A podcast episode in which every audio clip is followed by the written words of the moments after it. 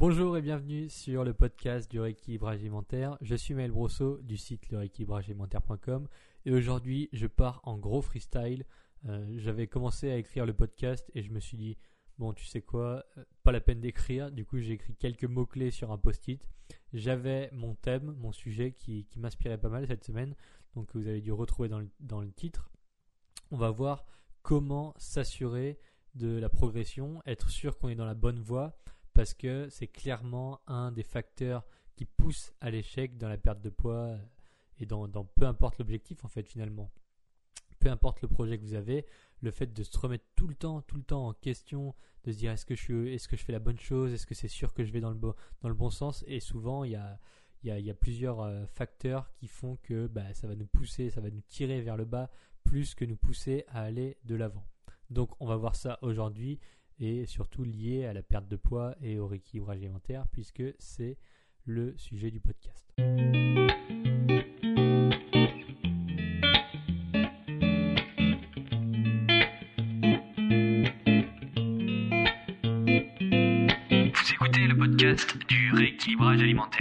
L'émission réservée à ceux qui veulent reprendre leur santé en main tout en continuant à vivre une vie sociale épanouie. Chaque semaine, venez discuter alimentation, mode de vie, perte de poids et bien-être avec Maël Brosseau.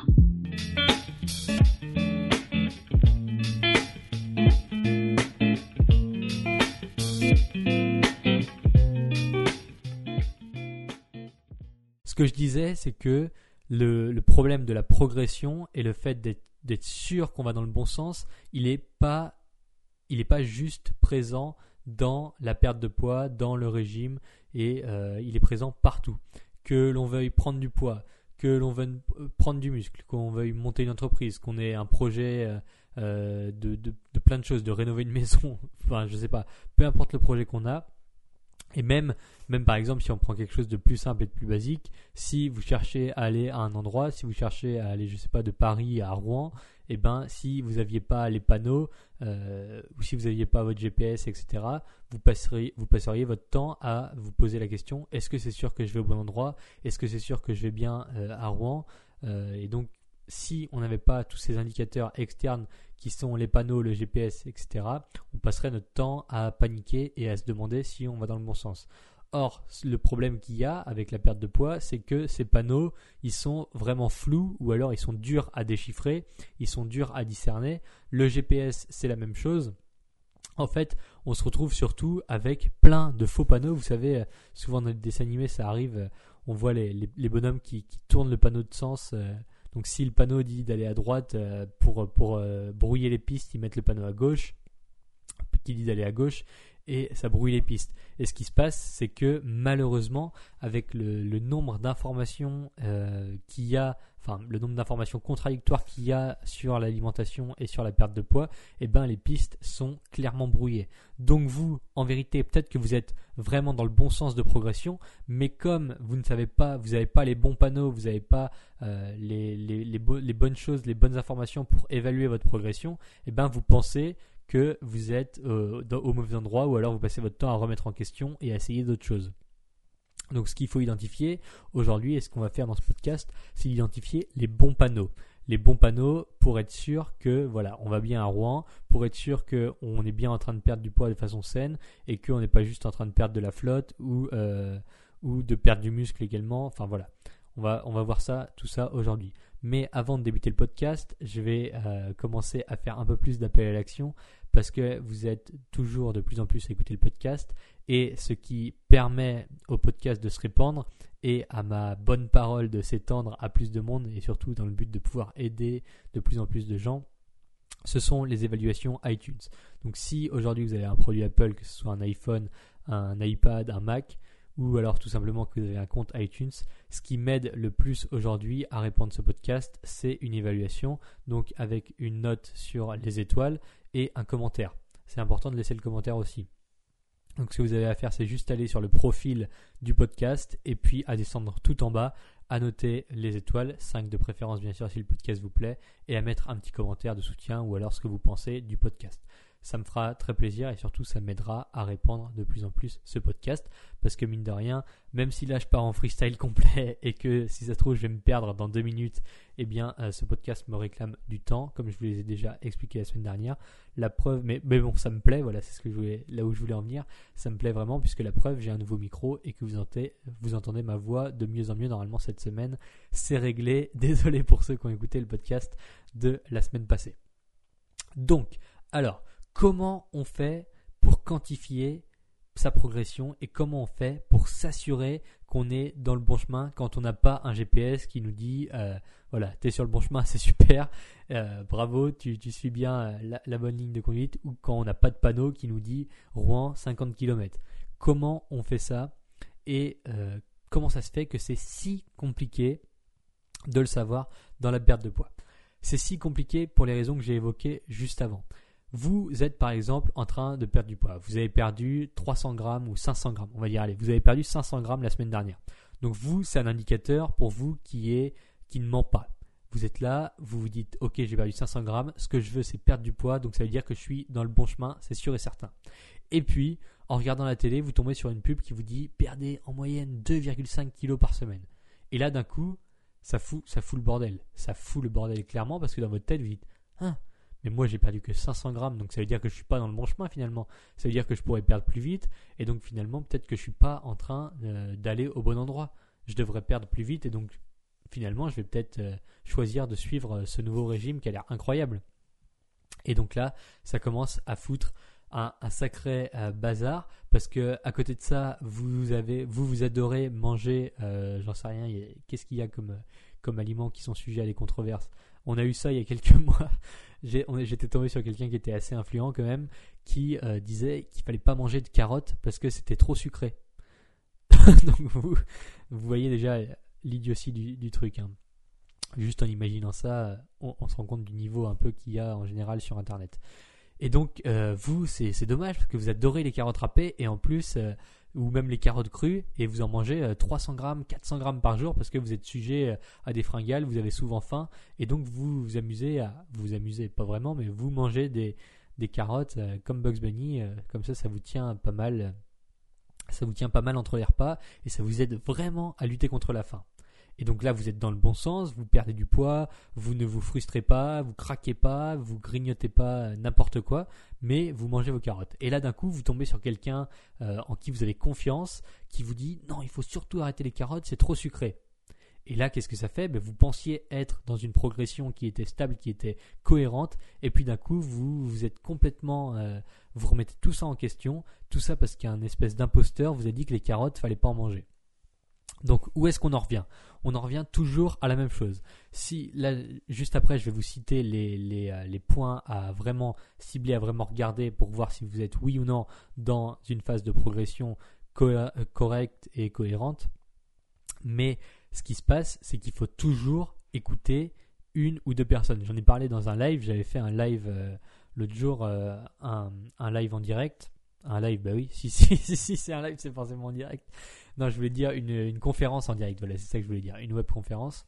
Et donc, euh, dans laquelle j'expliquais que un des points clés pour réussir son équilibre alimentaire, c'était de bien choisir ses sources d'information et surtout de continuer à garder ces sources d'information pendant un temps précis. Donc, ce qui se passe, c'est que par exemple, au lieu de suivre 15 personnes sur la même thématique, donc là, en, l'occurrence, on va être, euh, je vais prendre une thématique qui est un peu euh, side à la perte de poids. Donc, si vous faites de la musculation, vous voulez prendre du muscle, et que vous vous mettez à suivre 15 personnes différentes sur le sujet de la musculation. Bon, il y en aura peut-être 3 qui auront exactement le même discours, 4 qui vont avoir un discours sensiblement euh, proche des trois premiers, et puis tous les autres auront un discours diamétralement opposé. Donc s'il y en a un qui vous dit qu'il faut faire des séances de 30 minutes, puis l'autre qui vous dit qu'il faut faire des séances de 2 heures, déjà vous avez un problème parce que qui vous écoutez là-dessus? Et puis ensuite il y en a un qui dit qu'il faut absolument faire un exercice, puis l'autre qui dit qu'il faut surtout pas le faire. Et donc voilà, vous finissez par être complètement embrouillé, à faire des choses incohérentes. Vous allez prendre un conseil par-ci, un conseil par-là, et puis au final, ce qui va se passer, c'est que vous allez faire exactement l'opposé de ce que un tel dit et puis vous allez euh, faire l'opposé euh, par définition de ce que l'autre dit puisque vous écoutez tout le monde en même temps et ça va être complètement l'embrouille et vous allez être perdu et vous allez faire n'importe quoi et vous n'allez pas progresser du tout. Donc ce qu'il faut faire déjà, de 1, c'est choisir une source d'information qui est, euh, selon vous, légitime. Comment choisir une source d'information légitime? On prend quelqu'un qui est là depuis un moment. Enfin, en tout cas, selon moi, c'est comme ça que je choisis et pour le moment, ça m'a pas fait, ça m'a pas fait faute. Mais euh, on choisit quelqu'un qui est là depuis un moment, qui a l'air d'avoir une, enfin, plus ou moins parce que j'ai des idées en tête, enfin j'ai des, j'ai des exemples en tête qui sont pas du tout cohérents, mais on prend quelqu'un qui a l'air d'avoir une certaine légitimité, une certaine autorité, mais euh, une autorité, c'est pas parce que quelqu'un est suivi par 500 000 personnes qu'il est euh, forcément légitime dans son discours. Ce qui est important de voir, c'est la, profondeur du contenu qu'il apporte. Donc, depuis combien de temps il fait ça euh, Combien de personnes il a suivi euh, Est-ce que les gens qui le suivent ont l'air de, progresser, ont l'air de réussir dans ce qu'ils font? Et est-ce que, surtout, tout ce qu'il a écrit Donc, par exemple, je peux prendre l'exemple des articles. Moi, j'ai écrit plus de 120, non, 170 articles. Est-ce qu'on retrouve une ligne de conduite qui est cohérente et qui est fidèle dans tous les articles? Donc, est-ce que euh, le, jour 1, il dit les carottes c'est bon, et puis le jour 60, il dit surtout arrêter les carottes, bon là voilà, il y a un problème. C'est quelqu'un qui est perdu déjà dans sa tête, donc il va forcément vous perdre vous. Donc choisissez une source d'information que vous allez suivre pendant tout, pendant un moment. Si ça marche, tant mieux. Si ça marche pas, changez de source d'information et changez de méthode. Mais donc voilà. Donc pour savoir si vous progressez, comment on fait? Le numéro 1, le facteur numéro 1 de progression dans votre perte de poids, c'est pas le poids. c'est con, hein, parce que on parle de facteur de progression dans la perte de poids, mais au final, ça va même pas être le poids. C'est les vêtements. Les vêtements, pourquoi? Parce que c'est vraiment, ça, englobe euh, tout le corps. Ça englobe tout le corps, puisque c'est le but des fringues, c'est de couvrir le corps. Et donc, forcément, si vous allez commencer à perdre du poids, eh bien, vous allez le ressentir tout de suite. Vous allez le ressentir dans la façon dont vos vêtements euh, fit. Euh, désolé pour l'anglicisme là, mais c'est horrible, mais je passe mon temps à parler anglais, donc c'est un peu euh, compliqué. fit, comment on pourrait dire ça? Comment les vêtements. je me suis perdu dans mon, dans Là, je suis en train de penser qu'en anglais, donc il y a un gros problème. Donc, comment les vêtements se mettent sur vous? Comment vos, vos, manches se collent à vos bras? Comment au niveau de la taille, vos, pantalons, ça gère, comment, comment ça, ça match au niveau de votre taille, etc. Donc, vous allez très vite le ressentir quand on commence à perdre 1 kg, 2 kg, 3 kg et comment on, quand on commence à s'affiner, on le ressent très vite au niveau des vêtements. Donc, si petit à petit vos vêtements commencent à devenir trop grands, on ne parle pas d'un t-shirt qui devient une robe en 15 jours, hein, mais si petit à petit vos vêtements commencent à devenir un peu trop grands, que vous êtes moins moulé dedans, que vous vous sentez moins serré, c'est un très bon indice de progression. Donc pour moi, c'est le numéro 1. Fiez-vous à vos vêtements, fiez-vous à comment ça rend dans le miroir avec vos vêtements. C'est euh, assez incroyable comment c'est fiable comme facteur de progression. Ensuite, toujours très fiable, c'est le tour de taille. Parce que ce qui se passe, c'est qu'on peut perdre du poids, mais ne pas perdre de taille. Et donc là, c'est un souci parce que la, la, graisse la plus dangereuse, c'est la graisse viscérale, c'est la graisse qui est entre les organes. Et donc, c'est celle qui va causer le plus de soucis au niveau cardiovasculaire et au niveau de la santé en général. Donc, si vous perdez du tour de taille, eh bien, c'est vous perdez de la bonne graisse. Enfin, de la bonne graisse. C'est le, c'est on, tape dans le gras qu'on veut. Euh, vous perdez de la mauvaise graisse, bien évidemment. la graisse qui s'en va, elle était mauvaise. Elle n'était pas bien ici. Donc, c'est cool de la faire partir. Donc, mesurez votre tour de taille au niveau du nombril. Et ça, vous pouvez le faire euh, une fois par semaine, toujours au même moment, à jeun. Par exemple, vous choisissez le mercredi matin. Le mercredi matin, à jeun, euh, après être passé aux toilettes, vous mesurez votre tour de taille et normalement, si vous progressez, enfin c'est pas normalement, c'est si vous avez une progression au niveau de votre perte de gras, eh bien votre tour de taille va réduire, va descendre. Ça, ça dépend bien sûr toujours des personnes. Si vous avez tendance à pas du tout stocker le gras au niveau du ventre, eh bien vous pouvez aussi mesurer votre tour de cuisse, mais vraiment le tour de taille c'est le plus important parce qu'on a pas mal d'études qui nous prouvent que avoir du gras sur les cuisses et au niveau des hanches, euh, au niveau des fesses, c'est beaucoup moins grave et ça, ça compromet beaucoup moins la santé que d'avoir du gras autour de la taille. Donc voilà, mesurer son tour de taille. Le troisième facteur, enfin le troisième indicateur de progression, c'est le ressenti.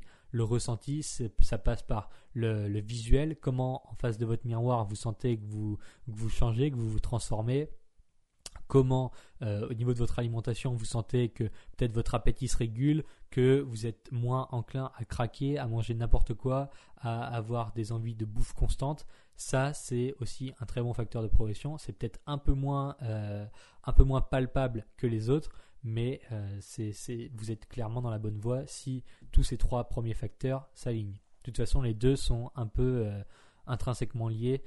si vous perdez de la taille, normalement au niveau de vos fringues, ça change aussi. Et voilà. Le quatrième et euh, dernier facteur que j'ai relevé, bien qu'il y en ait d'autres, mais à quoi ça sert que je vous fasse une liste de 28, euh, les 28, les 28 indicateurs qui font que vous progressez. Voilà, ça fait un peu article de journaliste raté euh, qui est là juste pour faire du clic, mais sans réel fond. Donc, il vaut mieux avoir juste. Là, vous pouvez très bien vous baser uniquement sur ces trois facteurs. Hein. Les fringues, le tour de taille, le ressenti, ça suffit. Ça suffit déjà. Mais comme on est dans une société où on a besoin d'être constamment rassuré et être sûr sûr à 100% qu'on va dans la bonne voie et que honnêtement la balance et le poids est omniprésent dans ce secteur de la perte de poids, ce qui paraît à la fois logique mais à la fois contre-productif pour beaucoup de gens qui font une fixette sur la balance, eh bien vous pouvez quand même vous peser. Ce qui se passe avec le poids, euh, ce, qui, enfin, ce qui pose problème en général, c'est les gens qui se pèsent tous les jours et qui, laissent leur journée euh, être définie par le chiffre qu'ils ont réussi à avoir le matin en se pesant. Ça, c'est très problématique parce que je vous ai dit que les trois premiers indicateurs étaient les plus importants et que le poids était clairement secondaire. Mais comme ça rassure, je vais vous donner la technique pour se peser. Alors, ce que vous devriez faire, enfin ce que vous pouvez faire si vous voulez vous peser, c'est ne surtout pas vous peser tous les jours. Simplement, vous pouvez vous peser trois fois par semaine. Admettons le lundi matin à jeun, le mercredi matin à jeun et le samedi matin à jeun. Ensuite, le samedi matin, après vous êtes pesé, vous faites la moyenne des trois pesées de la semaine. Donc vous faites, euh, par exemple, le lundi, vous avez, enfin, si vous avez, euh, si vous êtes pesé le lundi à 70 kg, le euh, mercredi à 69,5 et puis le samedi matin si c'est ce que j'ai dit, à 69, bon, ben, votre moyenne de la semaine, c'est 69,5 kg. Voilà. Ça, c'est votre poids pour la semaine. Alors, admettons que maintenant vous étiez pesé juste le lundi, eh bien, vous auriez trouvé 70 kg. Et si effectivement vous avez perdu 500 grammes dans la semaine, vous ne vous, vous, auriez même pas euh, calculé ça. Enfin, vous auriez calculé que vous aviez rien perdu du tout parce que vous aviez juste pesé, enfin, vous étiez juste pesé le lundi.